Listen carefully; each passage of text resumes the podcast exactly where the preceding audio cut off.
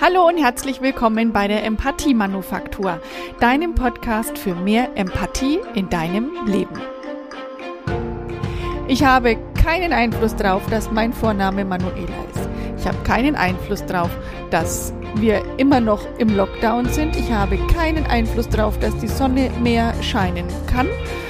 Aber ich habe definitiv Einfluss darauf, meine Sprache bewusst auszurichten. Ich habe Einfluss darauf, wie ich die Dinge, die mich umgeben, sehe.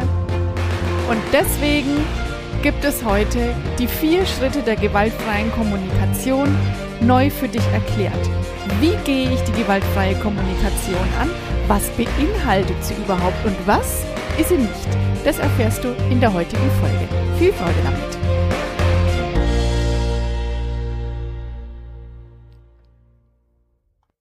Ja, ich fange gleich mal an, was die gewaltfreie Kommunikation nicht ist.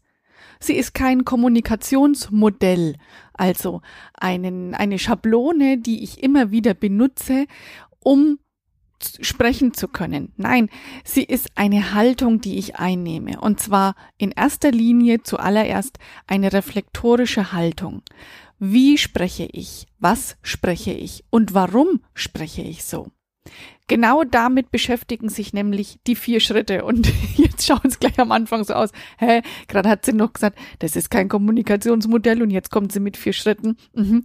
Also der, der Marshall Rosenberg, der dieses Kommunika diese Kommunikationshaltung begründet hat, der, der hat gesagt, ähm, zuerst geht's durch ein theoretisches Modell durch, durch eine, durch eine theoretische Haltung, an der ich mich sozusagen entlanghangeln kann. Das sind sozusagen die Stützräder, bevor ich frei fahren kann mit dem Fahrrad.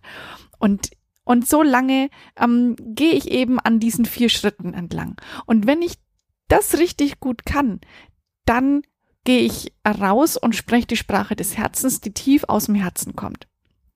Und heute geht es eben um diese vier Schritte, die dir als Stützräder für den Anfang dienen. Die vier Schritte, die heißen wie folgt. Erstens, benenne die Beobachtung.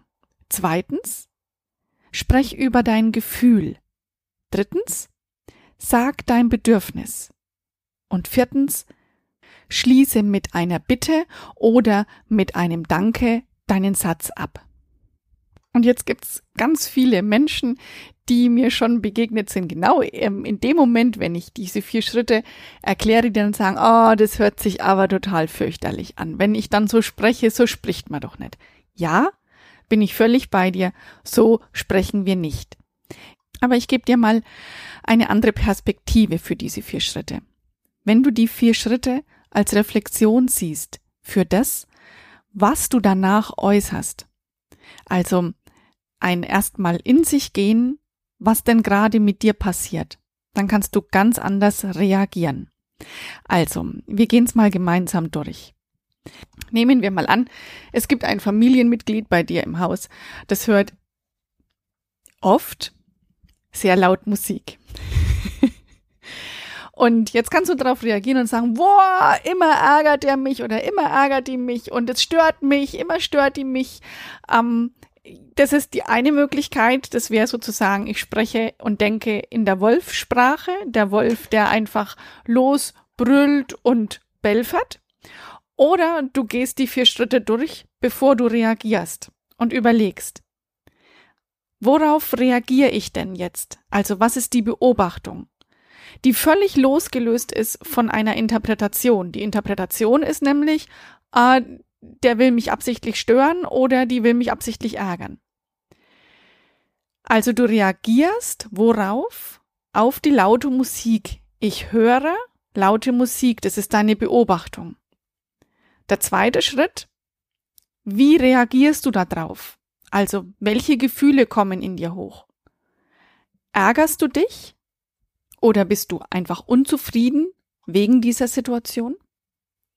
Was ist genau dein Gefühl, was da hochkommt? Erinner dich an die vorherige Folge, unterscheide da zwischen Gefühl und Pseudogefühl, dass aus deinem Satz, der dann am Ende rauskommt, kein versteckter Vorwurf wird. Ähm, und dann der dritte Schritt, warum reagierst du so? Damit drückst du ein Bedürfnis aus, also ein, in dem Fall ein unerfülltes Bedürfnis. Das Bedürfnis, das du nämlich dann hast oder haben kannst, ist zum Beispiel, du möchtest Ruhe haben oder Konzentration oder dein Bedürfnis ist Lernen und du kannst es nicht tun, weil die Musik so laut ist. Also gucke, welches Bedürfnis ähm, sollte da, möchtest du gerne erfüllen und warum reagierst du jetzt so, ist dein unerfülltes Bedürfnis.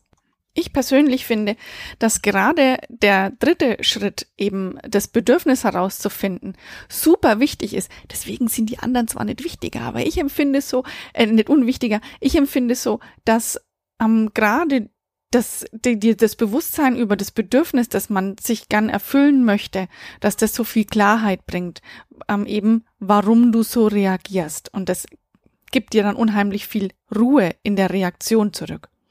Okay, der vierte Schritt ist dann eben zu sagen, ich bitte dich, ähm, dass du die Musik leiser drehst. Wenn wir es nochmal gemeinsam wiederholen, die Musik ist für dich zu laut. Dann überlegst du, ich beobachte, ich höre, die laute Musik ist Schritt eins. Schritt zwei, welche Gefühle habe ich dadurch? Ich fühle mich dadurch unkonzentriert, unzufrieden. Und der dritte Schritt, warum kommen diese Gefühle auf? Weil ein Bedürfnis für dich nicht erfüllt werden kann dadurch.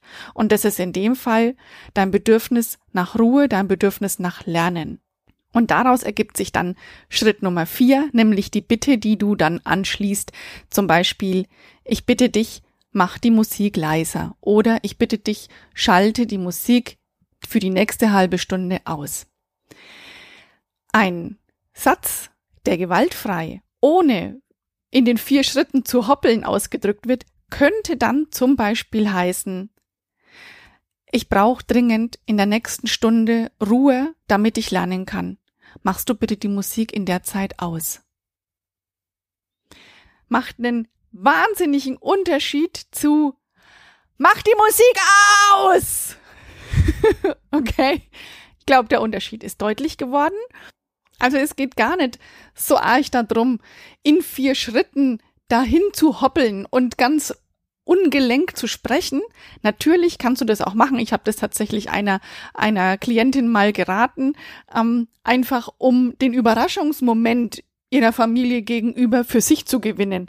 Da kann das akzentuiert tatsächlich auch mal richtig hilfreich sein. Die vier Schritte in der gewaltfreien Kommunikation geben dir also einen Weg vor, den du gedanklich reflektieren kannst, bevor du sprichst. Also, ich wiederhole es nochmal kurz. Zuerst kommt die Beobachtung. Worauf reagiere ich? Dann kommt das Gefühl. Wie reagierst du denn jetzt? Der dritte Punkt. Was ist mein Bedürfnis? Warum reagiere ich so? Welches Bedürfnis ist gerade nicht erfüllt? Um dann die Bitte hinten anzuschließen.